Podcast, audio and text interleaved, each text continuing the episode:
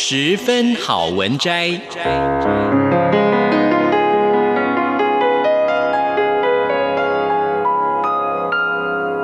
十分钟的心灵补给站。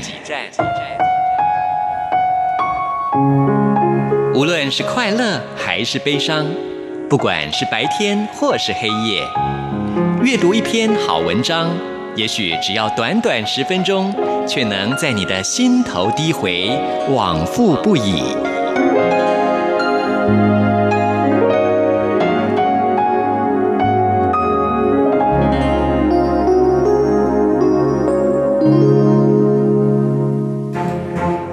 寒冷的冬夜，刺骨的风吹进这岛上每一扇忘了关上的缝隙。这块残破的焦土，曾经绿草如茵，繁花似锦。在这个时代，没有人记得这一切了。也不过一百年的光景，人们早已忘记这里的本来面目，连海都早已消失。只剩下被冻结的永恒孤寂。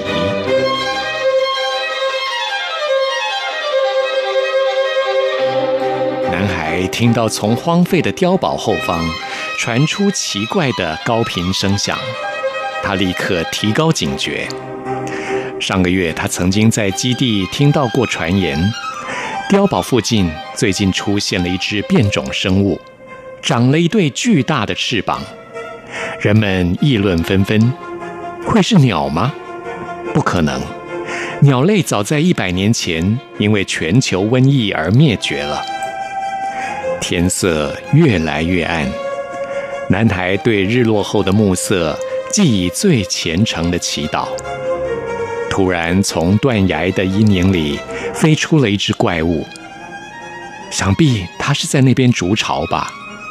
他虽然年轻，却是一个老练的猎人。他知道这种怪物的习性。他看到怪物在头顶上的树梢，一下子就认出它的形状。它果然有羽毛，形状像是以前所谓的恶鸟。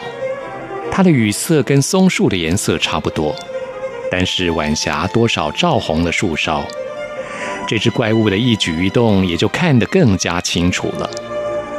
这只像恶鸟的怪物展开翅膀，那是出奇大的一对翅膀。它离开了赤松的尖梢，往天空飞翔而去。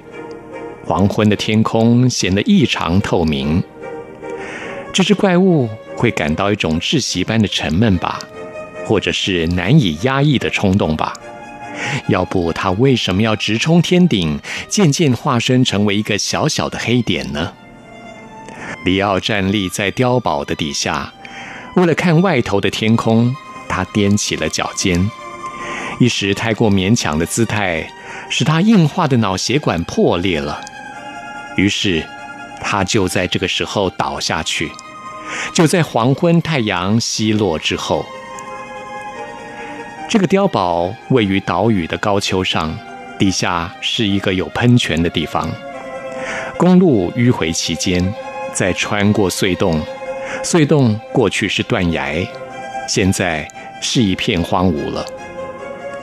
里奥住在这个碉堡里面，只剩下一个老兵在照顾着他。经过一昼夜的昏睡之后，他听到一阵低沉的声音。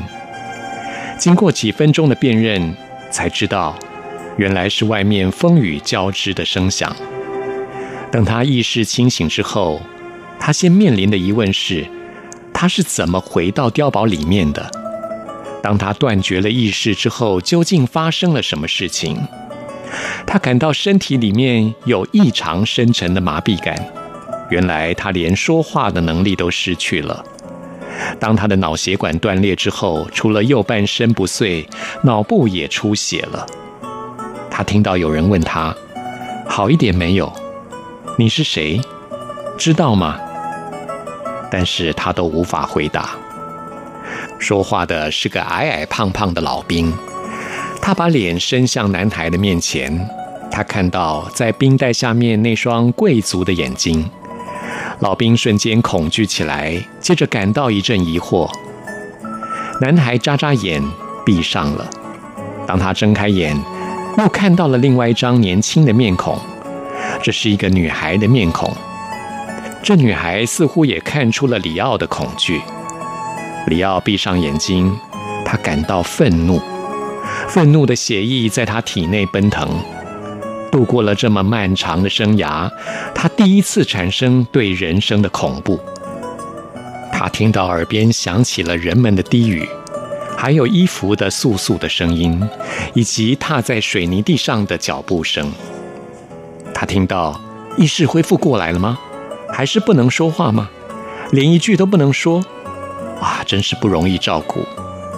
原来碉堡里面不止老兵一个人。里奥胸中的愤怒再次爆发起来，他的左手动了一下，棉被也晃动了，冰袋从额头滑到了面颊。在呢喃声中，他听到有四个人跑进来，接着传来了飞行器的尖锐的声响。这飞行器进入到山洞了，接着他听到的是外面风雨交加的声响。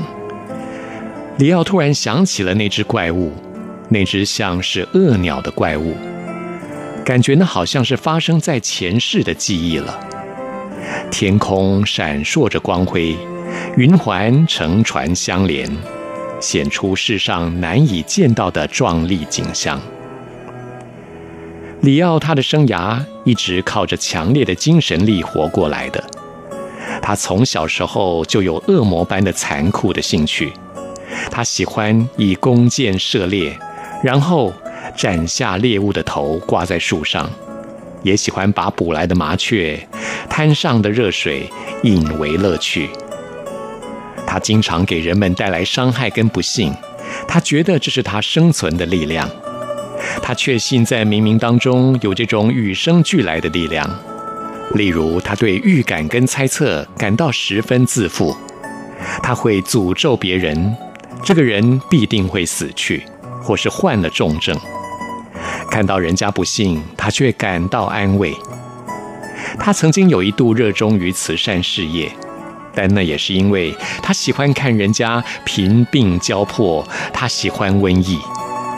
说到瘟疫，现在外面正发生一场令人屏息的瘟疫，有这么多人死去，他感到十分的兴奋。另外，他也喜欢看那些虚有其表、名不符实的人垮台，他喜欢看到和睦的伴侣离异，这些事都让他感到幸福，不感到丝毫的愧疚。以上为您播讲的是冬夜的永恒孤寂第七章，谢谢收听，我们下次再会。